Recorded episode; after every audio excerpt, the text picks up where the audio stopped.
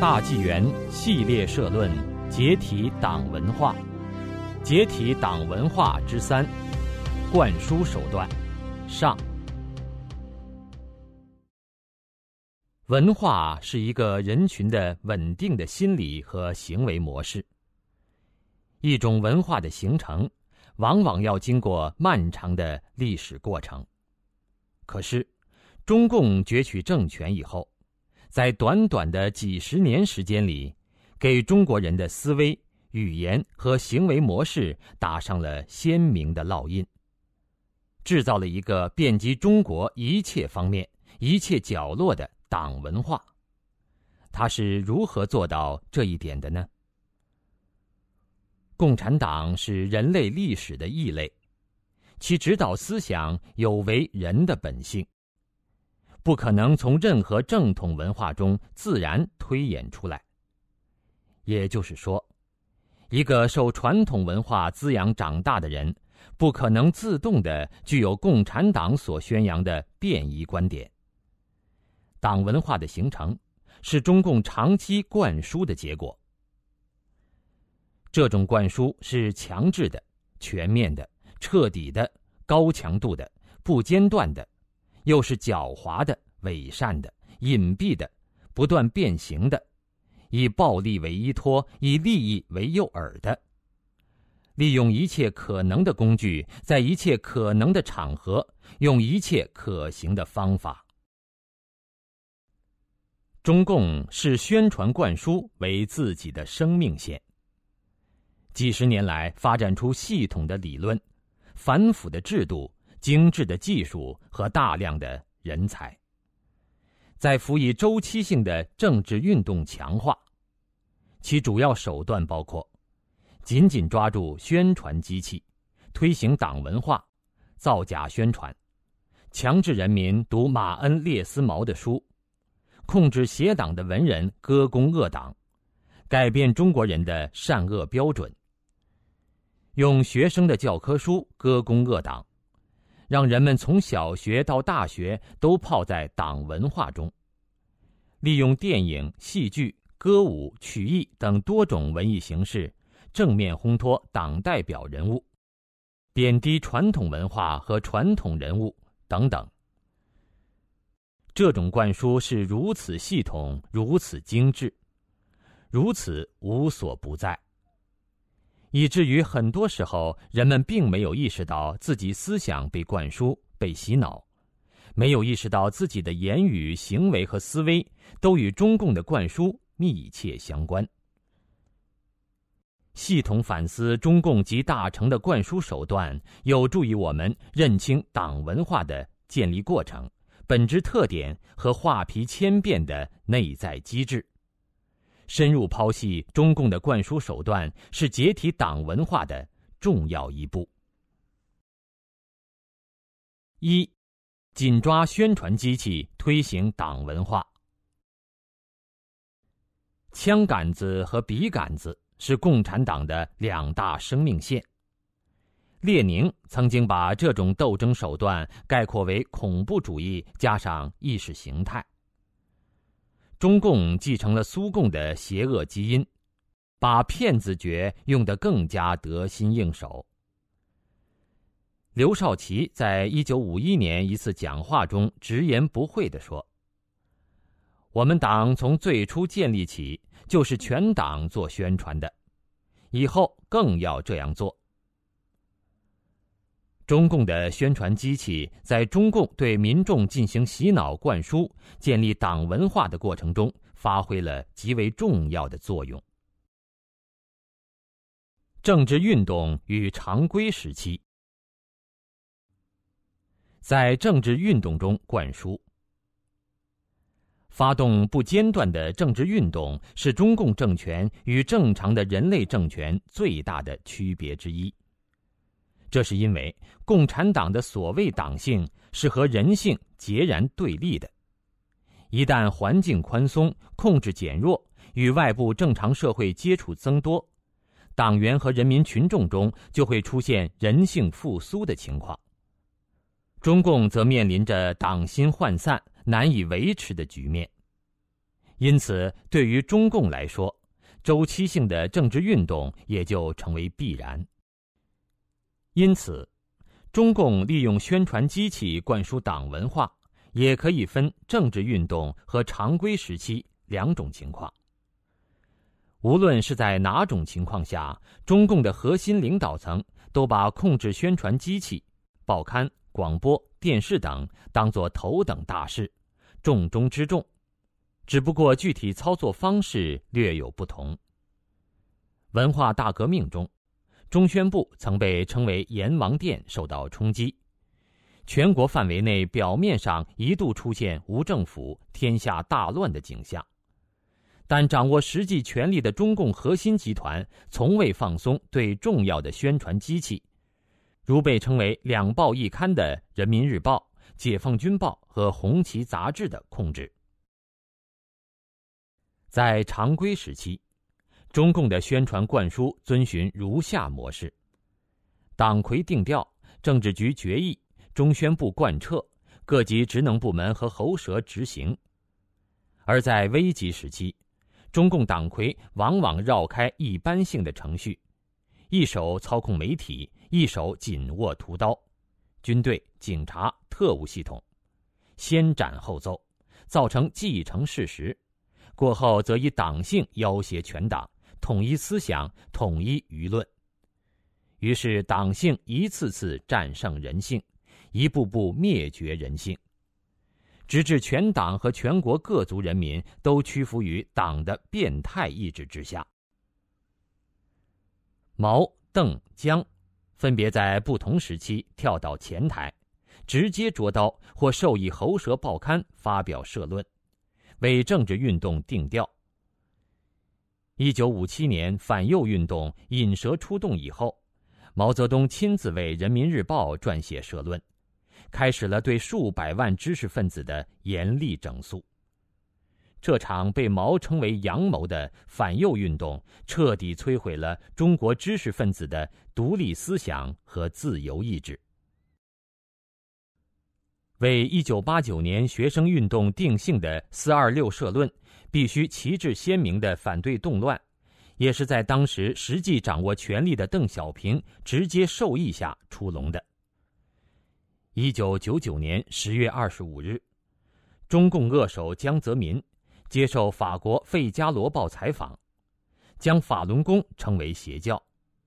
第二天，《人民日报》就发表文章：“法轮功就是邪教。”江泽民失去理智的咒骂，从此凌驾于宪法法律之上。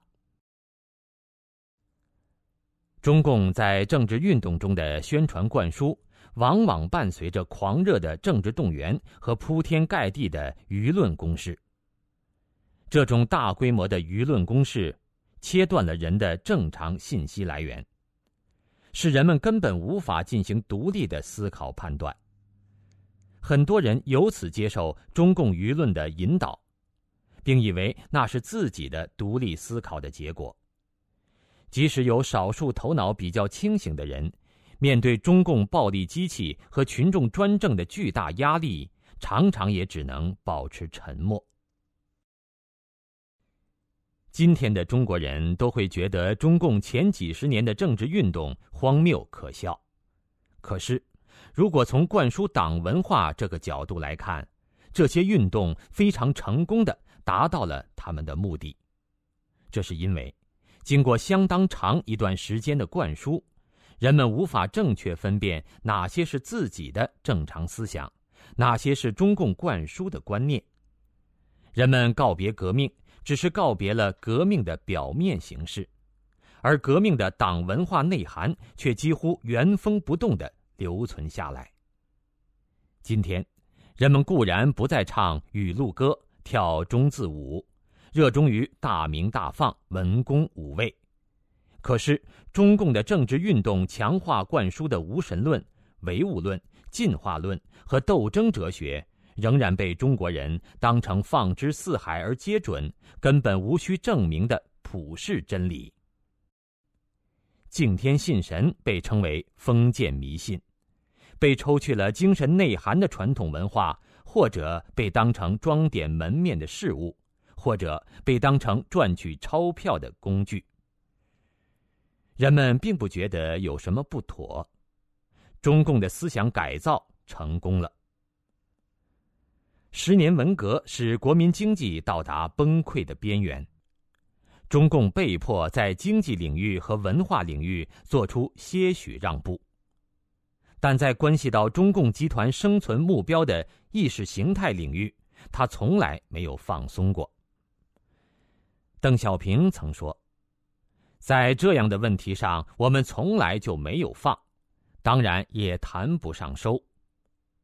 就在二零零五年，提起被封闭的像高压锅一般的共产流氓小国古巴和北韩，胡锦涛还羡慕不已，说他们在意识形态上一贯是正确的。在新的形势下，中共一方面继续严防死守。围追堵截，另一方面不得不与时俱进，变换花招，其宣传策略变得更精致、更灵活、更有欺骗性了。虽然从八十年代到现在，中共又接连发动了整党、清除精神污染、反对资产阶级自由化、批判六四民主运动、镇压法轮功等一系列的运动。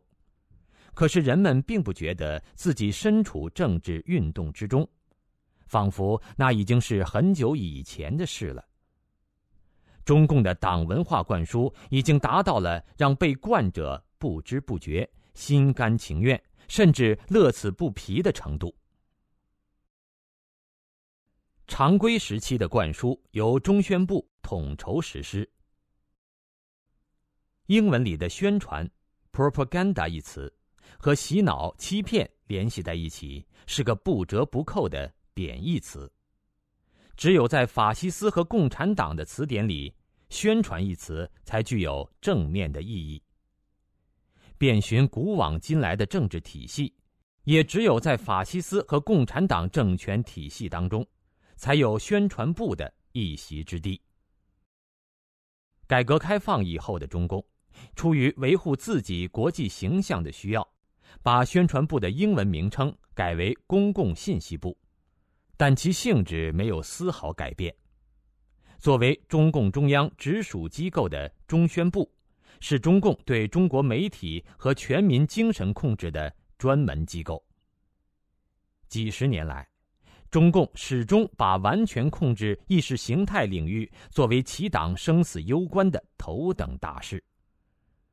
中共通过中宣部掌控全中国的舆论导向，贯彻传达党的意志，通过国家宣传机器对民众进行反复洗脑宣传，把全民思想统一到中共中央的意图上来。中国的两千多家报纸、近万种期刊、上千家广播电台和电视台、几十万个网站。均由中宣部和各级宣传部负责管理。众所周知，中宣部并没有自己的意志，它以中共中央的意志为意志，以中共的集团生存为目标，以共产党的利益为根本利益。中宣部的工作说来简单，那就是一面封杀真实，一面制造虚假，以取代真实。我们首先看看中宣部是如何封杀真实的。二零零二年六月，中宣部下发给新闻媒体的一道禁令，共列举了三十五个不许，下面只是其中一部分：不许擅自报道农村税费改革，不许对重大疫情病情进行渲染报道转载，不许对重大安全事故随意报道。不许报道私营企业主入党，不许报道和转载状告各级党委的政府事件，不许过度渲染贫困和暴富分红，不许报道希望工程存在的问题，不许在媒体运用“封杀”一词，不许提新闻舆论是第四种力量或权力，不许刊发错误言论和不正确观点，不许集中进行批判性和负面报道。不许对民族宗教等领域进行随意报道，中宣部每年向各省市区传媒下发至少一百多条次通知或禁令。省市一级宣传部每年平均向媒体发出的通知、禁令超过二百三十条次，其中发禁令最多的上海、广东、四川、山东、湖北、湖南、河南，这些省市的宣传部每年向辖内各媒体发出的各种禁令通知书超过三百一十条次，就是说，这些地方的媒体几乎每天收到一条禁令。为加强对传媒的控制，中宣部设新闻阅评协调小组，监控中央和地方主要传媒的动向，并定期向上报告。从中央到地方，各级宣传部或新闻局聘用大批新闻审读员，专门负责监控传媒文章、音像制品等的政治问题。由中宣部新闻局负责审读的出版物，仅报纸类就达一百余份。可能有人会说，以中国之大，除了这些禁忌话题以外，可供报道的事件还有很多。可是，中共惯于攻其一点，不计其余，朝班夕改，无限上纲，所有党不喜欢的言论都可能被贴上错误的标签。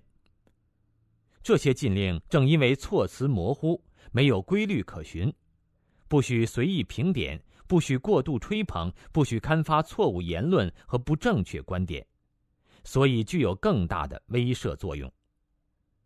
媒体从业人员唯恐触犯雷区，于是只好自我设限，宁左勿右。每个人都充当自己的新闻检察员。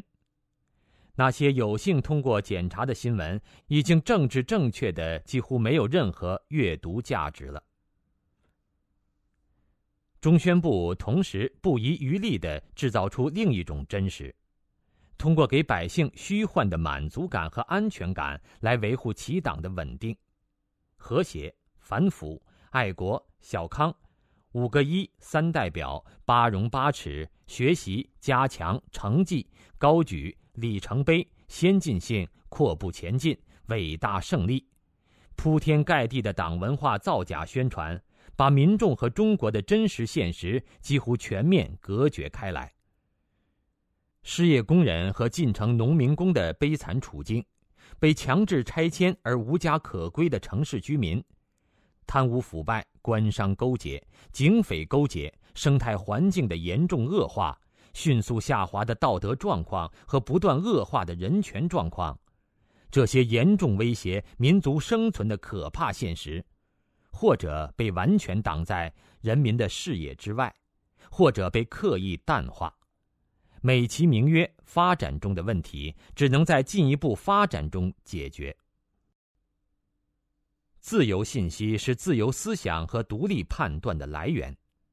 中宣部的各种禁令和设限，导致信息完全被中共过滤，民众无法从中得到真实的消息，进行独立的思考。同时，人们不得不时时吸食被中共党文化浸泡的信息，顺着党文化的思路进行反应和批判。久而久之，人们对这种灌输习以为常，根本不相信自己已经被党文化。洗脑了。主要的宣传机器，获得真实的资讯是人类维持生存的必要条件。古时候，人们通过口耳相传就能够掌握足够应付生活需要的资讯。随着资本主义生产方式的兴起，人类活动的规模和尺度不断加大，世界日益变成地球村。发生在万里之外的事，也可能对一个人的生活产生巨大的影响。这时，口耳相传就远远不够了。大众媒体于是应运而生。大众媒体的出现，从根本上改变了人类的信息环境。通过媒体，分散的个体愈加紧密的和社会发生联系。人们需要关心的事越来越多。个人的精神世界变得更加丰富复杂，今天的人类在很大程度上依靠从媒体获得的信息，对外部环境做出判断，进而做出趋利避害的选择。由于媒体在社会生活中扮演了重要的角色，在西方民主国家，媒体被称为独立于立法、司法、行政之外的第四种权利。记者被称为“无冕之王”，拥有巨大的社会影响力。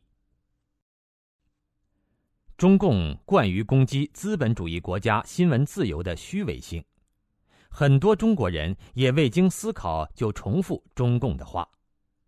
其实，新闻自由并不意味着任何一个特定的媒体都不具有倾向性，而意味着法律保障具有不同倾向性的媒体自由竞争，也保障个人和团体自由创建自己的媒体。在这种制度下，多家媒体并存并互相补充，使人们有机会综合不同的观点，做出自己的判断和选择。如果有人对所有现有媒体都不满意，那么他也可以依法成立自认为更中立、客观的媒体。与此相反，中国的媒体却全属中共官办，独此一家，别无分号。中央电视台可以在美国播出，美国的电视台却不能在中国播出。中共的严密思想控制。意味着媒体正常的传播真实资讯功能的死亡。在共产党统治下，报纸、电视、广播、互联网等大众传播工具必然沦为党的喉舌和党文化灌输的工具。报刊。据一九九一年台北出版的《中共地下党时期报刊调查研究》一书统计，一九四九年以前。全力颠覆当时合法政权的中共，利用国民党统治下相对宽松的舆论环境，除了在所谓解放区把持宣传工具以外，还在国统区创办或操控报刊达一千种以上。中共利用这些报刊鼓吹民主、美化自己，打击国民党，为其夺权立下奇功。可是夺权成功以后，所有媒体一夜之间共产到党的手里。如果这时再向党要求新闻自由，党的标准答案是：不存在超阶级的新闻自由。著名民主人士楚安平曾预见到，在国民党统治下，这个自由还是一个多少的问题；假如共产党执政了，这个自由就变成一个有无的问题了。其实，连民主有和无的问题也不存在。毛泽东直言不讳，就是要剥夺反动派的发言权，只让人民有发言权。谁是人民，谁是反动派，只有毛一个人说了算。舆论一律，新闻报道的党性原则，政治家办报，文化工作服务于政治任务。在这些口号的指导下，所有报纸刊物都乖乖的成了中共的喉舌。党要反右，报纸就会说右派要翻天，我们贫下中农不答应；党要跃进，报纸就会说亩产三十万斤。党要在无产阶级专政下继续革命，报纸就会说，这是保证社会主义江山千秋万代永不变色的百年大计。千年大计。党要迫害法轮功，报纸就会说崇尚科学，反对迷信。尽管现在的人们都说，中共机关报《人民日报》上只有日期是真实的，可是媒体的力量是巨大的。况且除了党的喉舌以外，根本就没有任何独立新闻来源。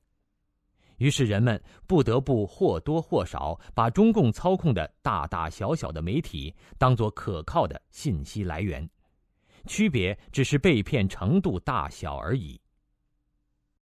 八十年代以来，参照台湾开放党禁报禁，最终建立民主制度的经验，一批有良知的新闻从业人员为争取新闻自由付出了艰苦的努力。如今。中共在经济领域实行权贵资本主义，教育、医疗等部门都已经高度市场化，可是新闻出版仍然被当局牢牢抓在手里。一些试图摆脱喉舌地位的媒体都难逃被整肃的命运。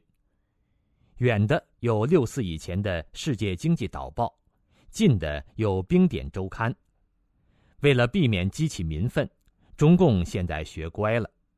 对于影响大的报刊，他们不是像以前一样勒令停刊，而是把主编、编辑等人换上政治上可靠的人。报刊还叫以前的名字，可是灵魂已死，而大众还被蒙在鼓里。人的眼耳口鼻神经末梢的正常工作，使人能够对外部环境做出恰当的反馈。假如有人感觉器官出了问题，明明火焰在灼烧皮肤，不但没有痛感，反而觉得愉快，那么这个人的处境就相当危险。六十年代初发生大饥荒时，到处都在饿死人，有些地方甚至出现了人吃人的惨剧。报纸还在竞相夸口又创高产，循循诱导人们吃的太多对身体不好。二零零六年春，北京一场强沙尘暴过后，电视台竟然津津乐道于洗车业创收猛增，暗示沙尘暴可以刺激经济增长。中共的喉舌们为了从天灾人祸和民怨沸腾中挖掘正确的舆论导向，已经到了口不择言的地步。广播电视、互联网。除了紧紧抓住报刊以外，中共对新兴媒体同样高度重视。广播电台、电视台、互联网这些新兴媒体全都在中共的掌握之中。据中国新闻出版报二零零三年五月公布的数字，二零零二年，中国拥有广播电台三百零六家，电视台三百六十家，广播电视台一千三百家。广播人口覆盖率百分之九十三点二一，电视人口覆盖率达百分之九十四点五四。据调查，十五岁到六十四岁的城市居民中，近百分之九十每天收看电视。电视和广播在灌输党文化方面起的作用，应该说已经超过了，虽然还不能完全取代报纸杂志。今天四十岁以上的人应该不会忘记文革时期遍布城乡的高音喇叭播放的高亢激越的最高指示和长篇政论。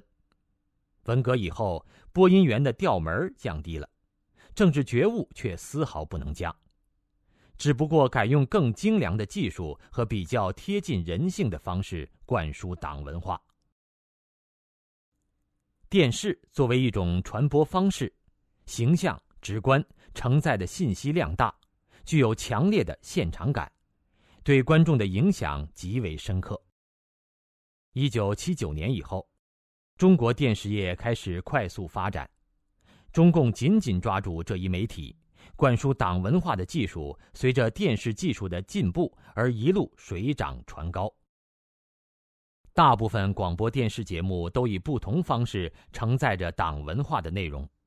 以电视为例，一九七八年一月一日开播的新闻联播，是中共造假宣传的最重要阵地。半小时长的节目，几十年如一日的遵循如下模式：前二十五分钟的节目，无例外的是隆重召开、亲切会见、深刻领会、贯彻实施、光辉历程、伟大成就。有人说，只有后五分钟的国际新闻可看。其实，这五分钟也是经过中共剪裁、歪曲、有意误导观众的。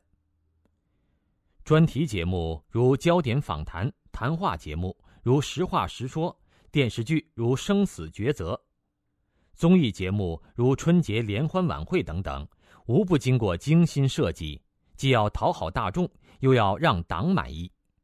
讨好大众是手段，让党满意是目的。中央电视台的焦点访谈曾经以感言声誉鹊起，可是，一位观众一语道破：什么焦点访谈？创建初期播出的事件算是高射炮打蚊子，现在播出的完全是显微镜找细菌，从不披露大案要案，重大案件也是大事化小，轻描淡写。中央电视台的工作人员自我解嘲说：“我是党的一条狗，坐在党的大门口，党叫咬谁就咬谁，让咬几口咬几口。”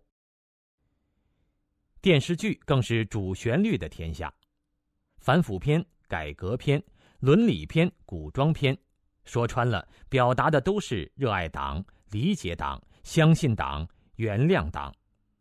所有的反腐电视剧都遵循一个模式，那就是腐败的都是副职下级，虽然给党的事业造成了一定的损失，影响了党群关系、干群关系，但关键时刻，党的化身正直、贪官的上级等等，就像西方戏剧美学里批判的机械降神一样，毅然挺身而出，惩办了贪官，化解了矛盾。给党挽回了面子。现实生活中，人们都知道，腐败的绝不仅仅是副职和底层官员。如果说基层官员对国库是蚕食的话，那么党国大员太子党对国库才是鲸吞。即便如此，荧屏上活灵活现的清官形象，还是让观众深深沉醉在对党的好干部的期待之中。一九八三年开始的春节联欢晚会，是中共想文艺形式灌输党文化的集大成之作。从歌舞、相声、小品到主持人的串场词、朗诵贺电、驻外使领馆组织留学生拜年，全都在刻意混淆党和国家、党和民族的概念，利用人们的亲情、民族感情、爱国之情，巩固中共对他们的心灵控制。东北口音的或者西北口音的小品，除了直接抹黑党的敌人以外，还塑造自欺欺人、苦中作乐的小人物形象，把观众的注意力从造成他们人生苦难的社会政治原因引开，或者用低级的噱头把所有人都描写成无差别的低俗人格，仿佛从来如此，举世皆然。从而掩盖中共统治下道德大滑坡的社会现实。二零零四年，中国大陆共发生七万四千起群体抗争事件，四川汉源农民抗争发生大规模流血，艾滋病村惨状触目惊心，黄河源头断流，淮河严重污染，致使河水失去水功能，矿难频发，天灾不断。就在这种情况下。二零零五年的春晚被命名为“盛世大联欢”，真应了一句流行的话：“把欺骗进行到底。”由于互联网上站点众多，不利于中共主动出击式的灌输党文化，所以中共当局对互联网的主要策略是封堵，不让中共禁止的言论流传开来。中共监控网络的主要方式包括。封锁海外网站，关闭国内网站，抓捕网络作家，过滤电子邮件，布置网警、网特等。这方面最有名的举措是于1998年立项，计划于2006年全部完成，前期投资8亿美元的所谓“金盾工程”。这项工程名义上是公安自动化系统。实为一个包括网络各个环节的全方位网络封锁和监视系统，是一个涉及到技术、行政、公安、国安、宣传等多个部门的系统工程。网络世界的信息爆炸，给了很多中国人言论自由的错觉。事实上，人们看到的都是中共让他们看到的，中共不想让他们看到的，他们一概看不到。谎言可以自由流通，真相却被极力掩盖，这就是中国网络的真实状况。常用的灌输手法，铺天盖地，让人和真实世界彻底绝缘。美国影片真人活剧的主人翁楚门，生活在一个精心构建的虚假世界。这个世界是一部肥皂剧的场景，而肥皂剧的剧情就是楚门二十四小时的生活。这个虚假的剧中世界包括一切真实世界的元素，而楚门从出生起就生活在这里，因此直到长大成人。他都没能对这个世界的真实性提出质疑。在政治学术语里，中共这种对社会进行全方位控制的政权被称为全权式政权。这种全权式政权能够维持存在的一个先决条件，就是必须有一个利于该政权的虚假信息环境。中共深谙此道。多年来，创造并维持了一个无所不包的虚假的信息环境。在这个环境里，人们和真实的世界彻底绝缘，失去了据以判断真伪善恶的参照系统。可以说，中共统治下的中国人都生活在楚门式的虚假世界里。中共也可以在短时间迅速制造一个虚假的信息环境。以达到他的政治目的。九九年七月二十日以后，中共开动宣传机器，栽赃抹黑法轮功。在短短半年时间内，中共报刊在海内外对法轮功的诬陷报道和批判文章，竟然多达三十余万篇。其他宣传工具同样开足马力，广播电视、舞台、课堂、各种会议、集会、强报、标语。除非你闭目塞听，否则绝没有可能逃脱中共的洗脑宣传。不断重复谎言，重复一千遍就成了真理。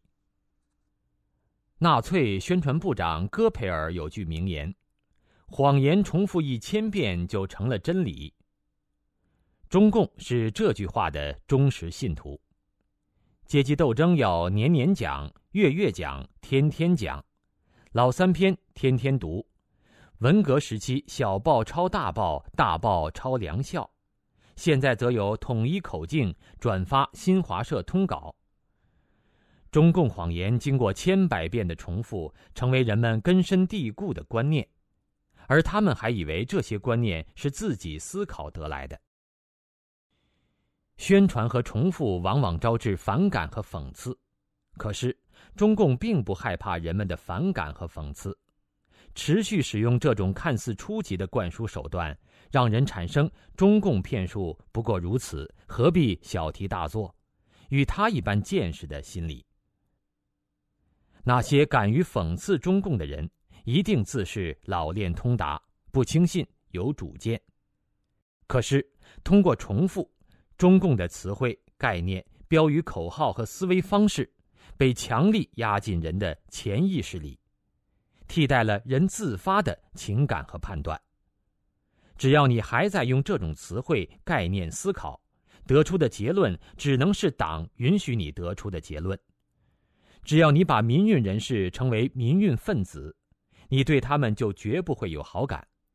只要你还在用着“解放”“新中国”这类词，你对中共总有点感恩戴德。只要你还把中共亲昵的简称为“党”，你就承认了这个恶党盘踞中国自然而然、合理合法。只要你还把文革叫做浩劫，你就是在接受中共暗示，相信造成文革灾难的是某种超自然的神秘力量，而忽略了文革和中共暴政的必然联系。只要你还把失业工人称为下岗工人。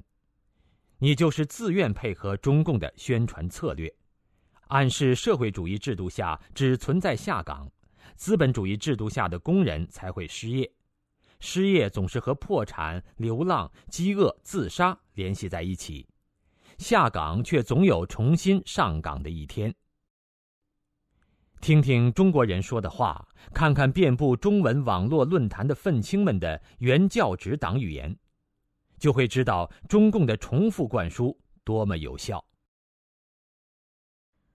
伪造民意、诉诸权威、发动心理攻势。中共剥夺了人民的真实声音以后，进而宣称自己是最大多数的民意的代表，从而占据宣传制高点，利用人们的从众心理，强迫人民接受他灌输的歪理和谎言。一九五七年反右运动中，充斥报纸杂志的都是这种标题：“工人阶级说话了，全国各民主党派都和共产党站在一起。”共伐右派，全军指战员愤怒声讨，少数右派陷入人民群众的重围，右派是一小撮败类，绝大多数知识分子与党同心同德。霎时间，右派分子感到被人民群众的汪洋大海所包围，只能老老实实，不能乱说乱动。每次中共发动政治运动，都会发动党政军工会。团委、妇联、各民主党派、无党派人士、宗教界、教育界、科技界、文艺界、法律界、各族同胞和海外侨胞、港澳台同胞乃至普通工人、农民，其实是中共在这些团体内部的代理人，揭批、声讨、控诉，伪造出全民表态支持的假象。那些有独立见解的人被置于少数派的心理劣势之中，即便有不同意见，也不敢讲出来，甚至都不敢相信自己了。中共在迫害法轮功运动中发起的所谓百万人签名，与以往的伪造大多数、伪造民意的手法如出一辙。除了伪造民意以外，中共的心理战还包括诉诸权威的手法，老百姓或多或少都有崇拜权威的心理，专家、教授、学者的话要比市井小民的话有分量的多，也显得比中共官员的话中立客观。可是，中共统治下并不存在中立客观的专家，即使有，也走不上中共的媒体，御用理论家、科学家。衣冠楚楚地走上屏幕，把党要宣传的内容用学术语言包装得冠冕堂皇。人民大众看不懂党和专家演的这场双簧，成为党文化宣传的牺牲品。公开撒谎，蒙骗世界。公开撒谎这一招也可以算是中共经典。从毛泽东到江泽民。从唐家璇到李兆兴，从张文康到秦刚，中共对这招保爱有加，屡屡使用。毛泽东宣称：“秦始皇算什么？他坑了四百六十个儒，我们坑了四万六千个儒。有人骂我们是独裁统治，是秦始皇，我们一概承认，合乎实际。可惜的是，你们说的还不够，还得要我们加以补充。”这种“我是流氓，我怕谁”的气概，还真的把很多人镇住了。善良的人们往往认为，一个说话理直气壮的人，其行动一定是光明磊落的。所以，毛的雄文四卷里，尽管多的是这种流氓耍赖、泼妇骂街的段落，可是人们得出的结论却是：这表现了无产阶级革命家的磊落襟怀和大无畏的英勇气概。江泽民以一国元首的身份，当着国际媒体的面污蔑法轮功。没有见识过中共厚黑术的西方记者，怎么能想到一国领袖会在光天化日之下信口雌黄呢？二零零六年的三月九日，沈阳苏家屯集中营活体盗取法轮功学员器官受刑被曝光。三月二十八日，中共部署已毕。派外交部发言人秦刚在新闻发布会上对指控矢口否认，甚至邀请媒体前去调查。这个障眼法虽不甚高明，还是颇迷惑了一些人。赴中国大陆全面调查法轮功受迫害真相委员会调查员迅速反应，分别到澳大利亚、德国和美国的中共领馆申请去中国调查的签证。三次申请，三次被拒绝。悉尼总领馆的工作人员显然也不相信秦刚的谎话，对调查员说：“那你就找秦刚要邀请函去。可见，中共祖传的骗术，连自己人也不太相信了。对在新闻战线工作的中共党员来说，撒谎就是他们的职业，撒谎时脸不变色心不跳是他们的基本职业素养。他们每天披着职业人士的外衣所做的，和毛泽东、江泽民、秦刚其实并没有本质上的不同。贼喊捉贼，一边撒谎一边反对撒谎。今天的中国人对党八股太熟悉了，反而不容易觉察其中的矛盾和悖谬之处。毛泽东说：“我们应当相信群众，我们应当相信党，这是两条根本的原理。可是，如果群众都不相信党了，我们应当相信谁呢？”刘少奇说：“新闻报道要客观、真实、公正，说的很好，对吧？”民主国家的媒体也追求这些目标，可是他接着说，同时要考虑利害关系，看看对人民和无产阶级事业是否有利。这句话是什么意思呢？利害关系和真实原则发生冲突的时候，以哪个为重呢？再说，对无产阶级事业有利，但对人民有害怎么办？他接着给出了例证。例如，斯大林犯了许多错误，在肃反斗争中杀错了一些人，是真实的。但是如果报道了，就对当前的斗争很不利，这是立场问题。斯大林杀了多少人呢？据不完全统计，从1929年到1953年，总共有一千九百五十万到两千两百万苏联公民成为斯大林镇压的牺牲品。不包括战争年代，相当于当时苏联人口的十分之一。为了中共的一党利益，两千万条人命可以被漠视，这就是刘少奇的客观、真实、公正。当然，这和刘的一贯立场是吻合的。早在四十年代，他就曾经说过：“所谓好坏之分，应从党的工作、党的利益出发。”吹牛拍马不好，但对工作有利就是好的，就要做。今天中共的新闻机构一边反对假新闻，一边严把政治关，一边重申一切从实际出发，一边抓捕敢说真话的记者，一边制度性撒谎，一边攻击资本主义国家新闻的虚伪性。要想了解真实的中共，不能只听其言，更要观其行。灌输手段与时俱进。文革以后，虽然中共发动宣传机器，把其党令人发指的滔天大罪说成个别领导人不可避免的错误，但毕竟我党一贯正确的流氓耍不灵了。于是，中共与时俱进，引进了许多更精致、更有欺骗性的宣传手法，以真乱假。如果说四九年以前，中共的宣传策略是以假乱真，把一种没有根基的邪说描绘成历史发展的规律，那么四九年以后，其策略可以被称为弄假成真。中共强行在城乡各阶层间挑起矛盾，于是其斗争哲学好像是客观地反映了社会现实。改革开放以后。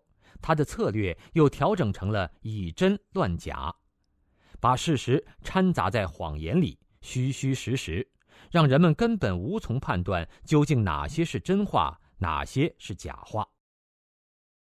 小骂大帮忙，就像反腐败打苍蝇不打老虎一样，现在的中共喉舌也暴露一些阴暗面，制造媒体公正和言论自由的假象。但对于那些可能危及中共统治的黑幕，却坚决封杀。一些媒体用报道小来小去的负面新闻积累一定的信度，在中共发动又一次政治运动的时候大打出手。央视的焦点访谈、实话实说节目，或以敢于报道不触动中共根本利益的负面消息，或以风格比较新颖取信于民，但在关系党的生死存亡的大事上，比如对法轮功的迫害中，就被中共拉到前台，利用其积累的一点人气来造谣污蔑，充当了可耻的舆论打手，以大量低级下流、琐碎无聊的新闻充斥媒体，让真实的信息淹没在文字垃圾之中。一位西方记者在中国做过访问后说：“十几年前，人们不知道民运人士魏京生，是因为中共把他的名字从信息环境中抹掉了。现在的人们不知道魏京生，是因为娱乐明星的性感迷人。中共一贯打非不扫黄，游览中共所谓门户网站。”就会发现那里充满了下流的色情消息和鸡毛蒜皮的社会新闻。有学者做过统计，海外的网站如果登了色情图片的话，只有百分之十的可能性被过滤掉；如果组一个反对党，有百分之六十的可能性会被过滤掉；如果要谈法轮功，有百分之七十五的可能性会被过滤掉。而登了九评共产党的网站，被过滤掉的比例是百分之九十多。自私冷漠、萎靡放荡，脑子里塞满了信息垃圾，因而无法对社会大局做出理性判断的人，是最有利于中共当前的统治的。因此，他就要刻意制造出这样的个人。谎言和宣传的出口和出口转内销。毛泽东曾说：“出参考消息就是种牛痘，增强干部和群众在政治上的免疫力。”今天的中共已经不满足于从浩如烟海的国外报刊上找对他有利的片言之语了。他一方面出口谎言，毒害其他国家的民众；另一方面直接收买境外媒体，中文的和外文的，和作者，替自己粉饰涂抹。中共恶手江泽民因迫害法轮功，在二十几个国家被告上法庭。为了从四面楚歌中挽回颓势，收买完全不懂中文但在中国有生意的花旗银行执行董事库恩，与其他枪手合作，出版《我们观点》的江传。在法轮功问题上，一些国家的媒体和通讯社抵制不住诱惑。换一种口吻重复新华社的谎言，中共再拿这些谎言去蒙骗中国民众，有打有拉，区别对待。八九年以后，中共开始有意拉拢、收买知识分子、公务员和军队，除了加薪、默许这些群体拥有某些特权和灰色收入以外，还给他们一定的知情权和言论权。以此获得他们的谅解和效忠。这点有限的言论自由被严格限制在小圈子里，如学者沙龙，绝不允许进入大众媒体。这些人获得了一种中共渐渐放松言论管制的虚假印象，因而乐于为中共辩护，中共也乐于让他们的辩护言论进入大众媒体，误导普通民众。中共的宣传策略还包括，把谎撒到大的离谱的地步。人们从常识和经验出发，无法相信一个政权竟然会如此无耻荒唐，于是不得不姑且相信他们的说法。撒弥天大谎的时候，在细节上不厌其详，因为细节最能打动人心，打消疑问。邀请不明真相的外国人登上银幕。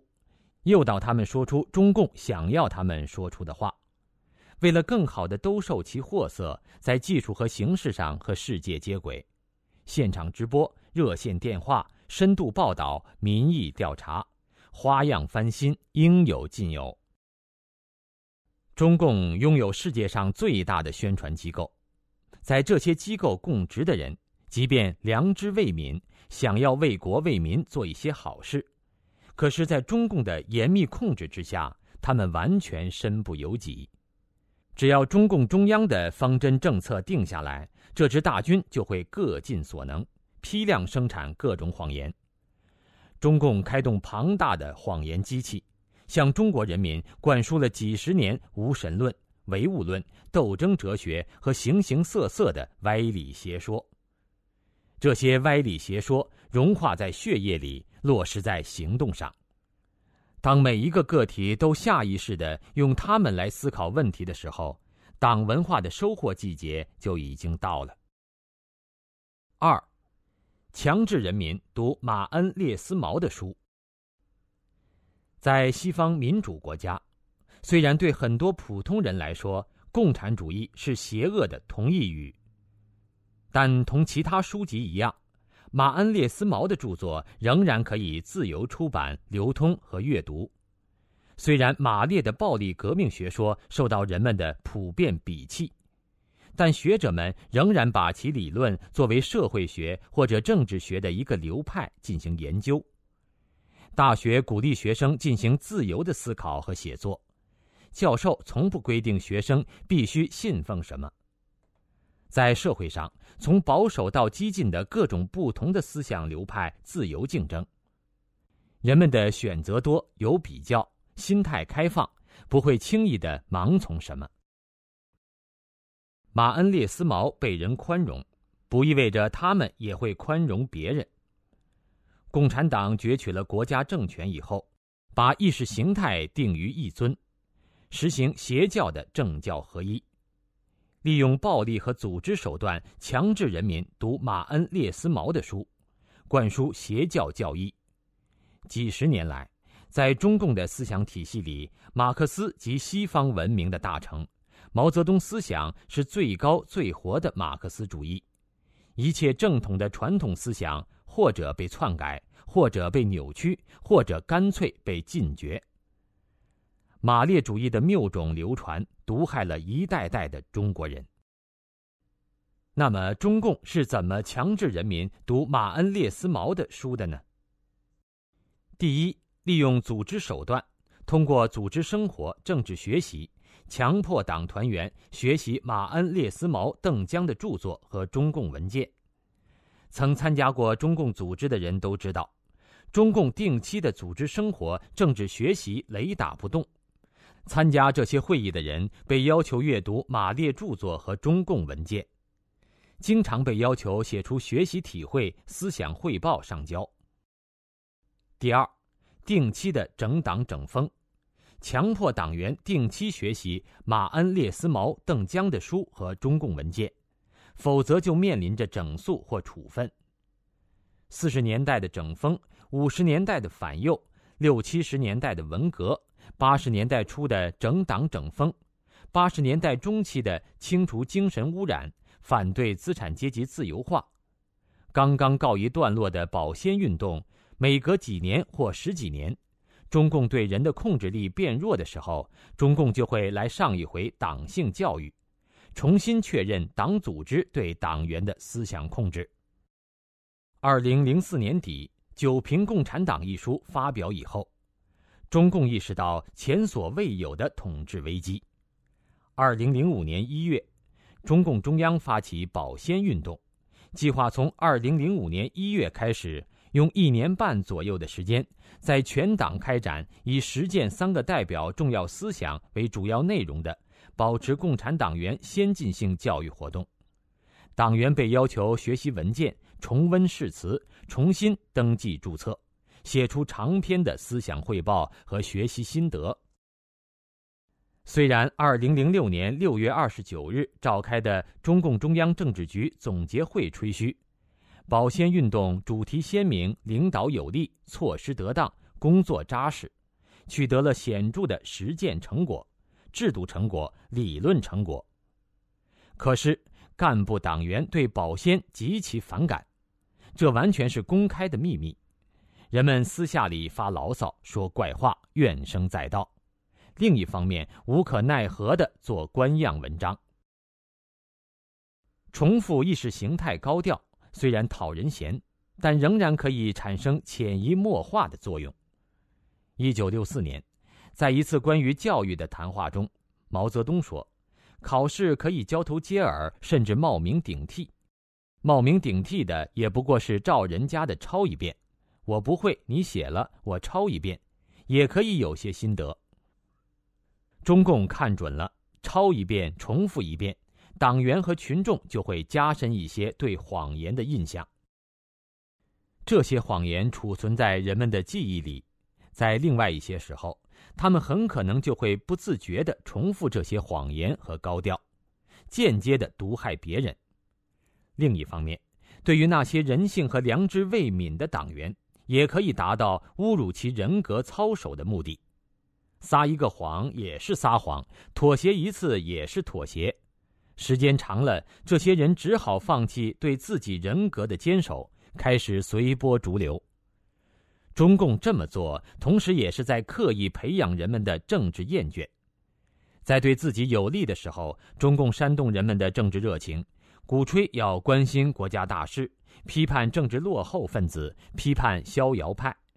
现在，中共又在暗示人们不要参与政治，否则就要被贴上搞政治的标签。每一次政治运动从上到下制度性的作假走过场，使中国人产生了一种政治就是那么黑暗，谁去趟那个浑水等心理。于是全民向前看，人们变得自私、冷漠、世故，怀疑一切，不相信世界上竟然有好人。哪个团体被中共打压，那也是不懂明哲保身、咎由自取。